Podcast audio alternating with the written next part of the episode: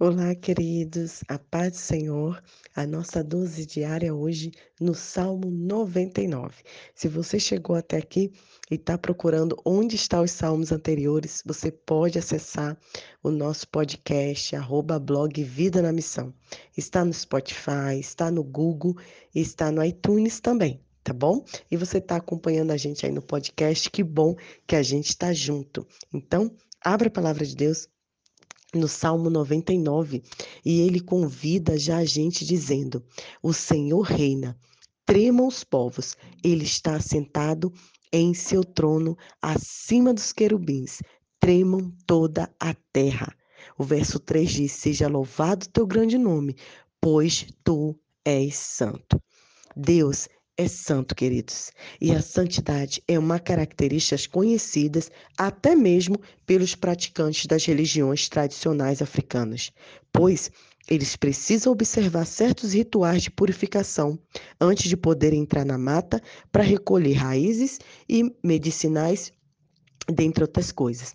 Porém, a preocupação da pureza deles não é realmente em ser santo diante de Deus, mas se concentra em estar com os espíritos e como esses espíritos agirão em torno deles. Não é isso que Deus quer para nós. O Senhor quer que sejamos puros e limpos diante deles. E esse salmo apresenta três pontos estratégicos que nos lembram a santidade de Deus. O refrão e o conteúdo do salmo trazem à memória a visão de Isaías na santidade do nosso Senhor. Como eu disse, o primeiro versículo começa dizendo que o Senhor reina. Esse salmo começa com essa declaração. A ideia não é apenas transmitir uma informação, mas também gerar uma resposta enérgica. Tremam os povos, abalem-se as terras. A grandeza de Deus não deve ser considerada como indiferença, a declaração inicial talvez indique um, o que o Salmo prevê o tempo em que o domínio do mal será subjugado e o reino de bondade, retidão e justiça será finalmente restabelecido. O salmista descreve também que o Senhor é entronizado acima dos querubins.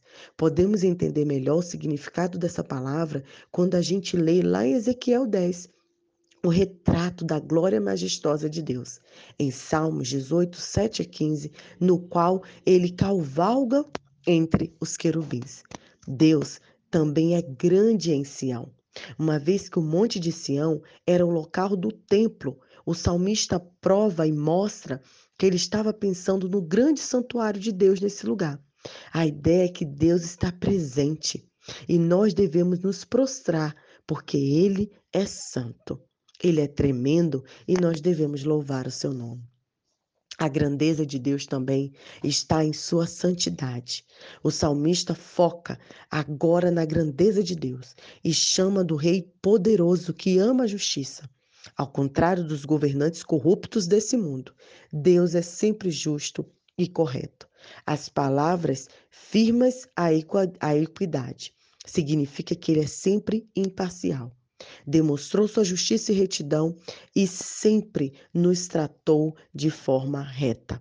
Tendo em vista o caráter, a justiça e o poder do Senhor, nós devemos nos prostrar. Olha o que diz o verso 5: prostrai-vos ante ao Senhor. Os atributos anteriores também confirmam a santidade. Ele é santo em si mesmo e em tudo que ele faz. É por isso, queridos, que o Senhor não compactua com a gente está envolvido em outras coisas que não declara a santidade dele. Que a gente se corrompa, corrompa nosso corpo, que a gente se envolva com outras coisas que não exaltam a sua grandeza. Deus é santo e ele quer que sejamos santos, separados para a sua glória. E por fim, o salmo diz que Deus responde à oração. No verso 6 ao 9, o salmista fala daquilo que Deus fez em Israel. E agora ele menciona indivíduos específicos que viram ao Senhor e cujas orações foram atendidas. Moisés e Arão serviram a Deus durante o Êxodo, o Samuel no início da monarquia, quando esses homens clamavam ao Senhor, Deus os ouvia. Ele guiou Moisés, Arão e todo o povo de Israel por meio de uma coluna de nuvem que os conduziu pelo deserto. No Sinai, Deus deu os mandamentos e a leis pelo qual o povo deveria obedecer. Ao refletir sobre essa parte da história, o salmista agradece a Deus por responder às orações de Israel. Sabe que Deus é santo e exige que seu povo seja santo. Por outro lado, também sabe que quando o povo escolhido fica aquém dos padrões divinos, descobre outro atributo divino. Deus é perdoador. Glórias a Deus que Ele não nos trata como deveríamos. Ele nos perdoa, Ele nos ama, Ele cuida de nós.